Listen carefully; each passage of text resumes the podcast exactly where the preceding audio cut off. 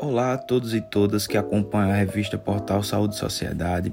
Hoje iremos iniciar uma série sobre a história da medicina, pequenos contos que nos remetem a fatos importantes que hoje delineiam toda a medicina que conhecemos. O episódio de hoje se chama Devemos um Galo a, a Esculápio. Lembrando a todos sempre que essa é uma iniciativa patrocinada pela FAPEAL. Agradecemos enormemente o apoio. Estamos aqui com Gibson Santana, editor também do podcast da revista Portal Saúde e Sociedade. Gibson, conta um pouquinho sobre essa série e o porquê dela. Olá pessoal, muitos aqui já devem ter me ouvido apresentar outros podcasts aqui na plataforma e hoje é uma honra estar aqui trazendo essa série, cujo primeiro episódio já é repleto de muita significância e história. Muitos não devem ter entendido nada do título, né? Por que, que a gente deve um galo a Esculápio? Primeiro, porque foi ele quem deu aos homens, segundo a mitologia conta, a capacidade de cuidarem de si mesmos e de encontrarem o segredo da cura. Foi por conta deste segredo, inclusive, que ele teve uma experiência terrível. Foi quando foi fulminado por Zeus por ter arrancado homens da morte. Utilizou para isso o sangue da Górgona. E em segundo lugar, disse Emil Litre certa vez, abre aspas, a ciência da medicina, se não quiser ser rebaixada à categoria de emprego, deve cuidar de sua história e tomar conta dos velhos monumentos que os tempos pretéritos lhe deixaram como legado. Fecha aspas.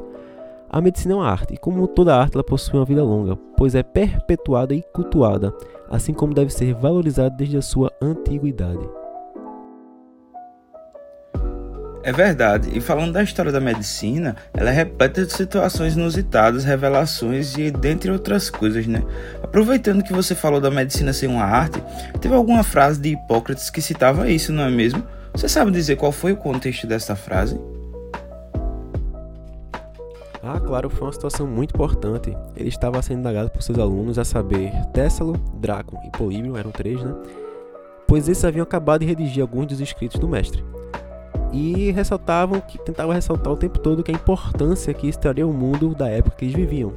Enfim, eles queriam reconhecimento, como todo ser humano busca em sua vida. Mas esbarraram, obviamente, na sabedoria de Hipócrates, que disse a seguinte é, sentença: A vida é curta, a arte é longa, a experiência é enganosa, o empirismo perigoso, o julgamento difícil.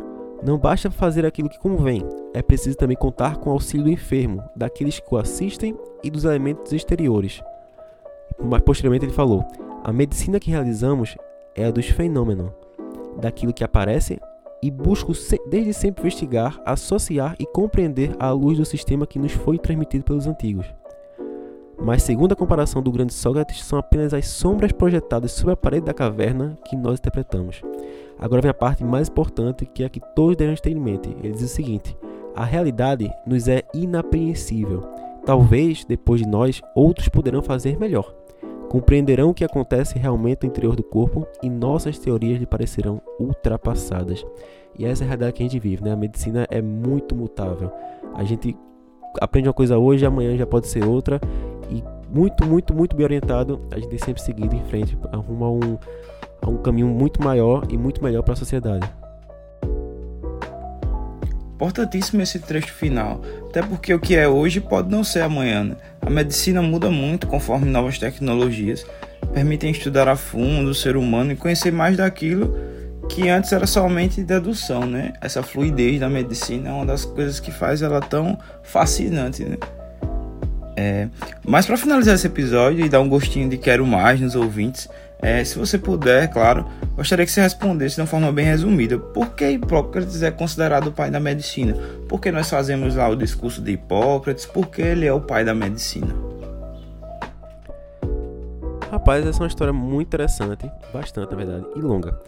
Ela está descrita em partes assim dela no livro 30 Histórias Insólitas que Fizeram a Medicina, do autor Jean-Noël Fabiani.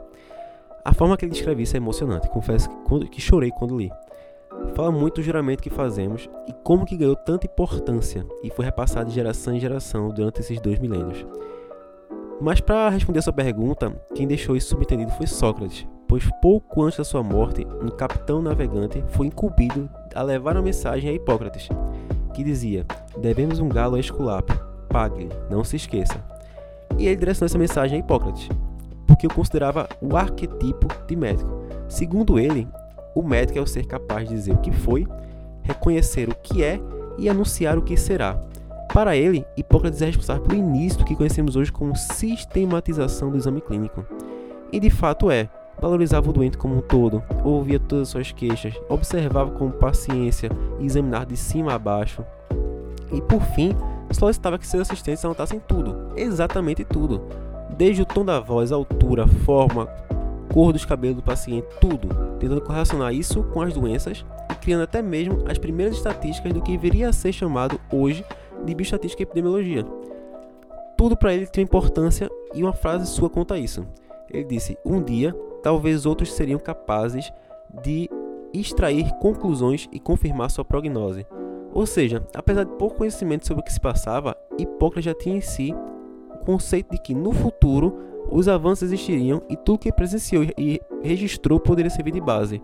De tal forma, retomando o assunto da, da sua pergunta, ele se viu responsável por criar regras para a prática médica, para haver um padrão de respeito e ética, pela tamanha importância dessa arte. Após a mensagem enigmática de Sócrates, deixou para ele, assim temos hoje o juramento de Hipócrates e o método do exame clínico, Dentro das regras, podemos citar alguns princípios aqui indispensáveis, como obrigação moral do conhecimento, a transmissão do saber, a igualdade ao cuidado de homens diante do sofrimento e da doença, fossem escravos ou homens livres, defesa da vida, a prioridade ao sigilo médico, que não constitui um privilégio da profissão, mas sim um direito fundamental do doente, ou seja, é muito longo a, a, o porquê né, de que ele é o pai da medicina. E voltando ao livro 30 Histórias Insólitas, do Jean Fabiano, é um livro que recomendo muito a leitura é a forma que ele conta tudo é muito interessante. Não querendo dar spoiler, mas ele fala de uma, de uma jovem que vai à França, que vai fazer esse julgamento de Hipócrates e, e faz um, uma, uma ponte incrível né, para poder contar essa história. Recomendo a todos. É incrível como a história pode contar tanto do que hoje se tornou comum e base da prática médica, né? Certamente todos que ingressam na academia médica deveriam se vestir de tamanha responsabilidade e usar desse baixão que é, é passado de geração em geração, né? Com muita sabedoria e cuidado. Muito obrigado, Gilson, por essa introdução. Espero que todos tenham ficado ansiosos pelos próximos capítulos.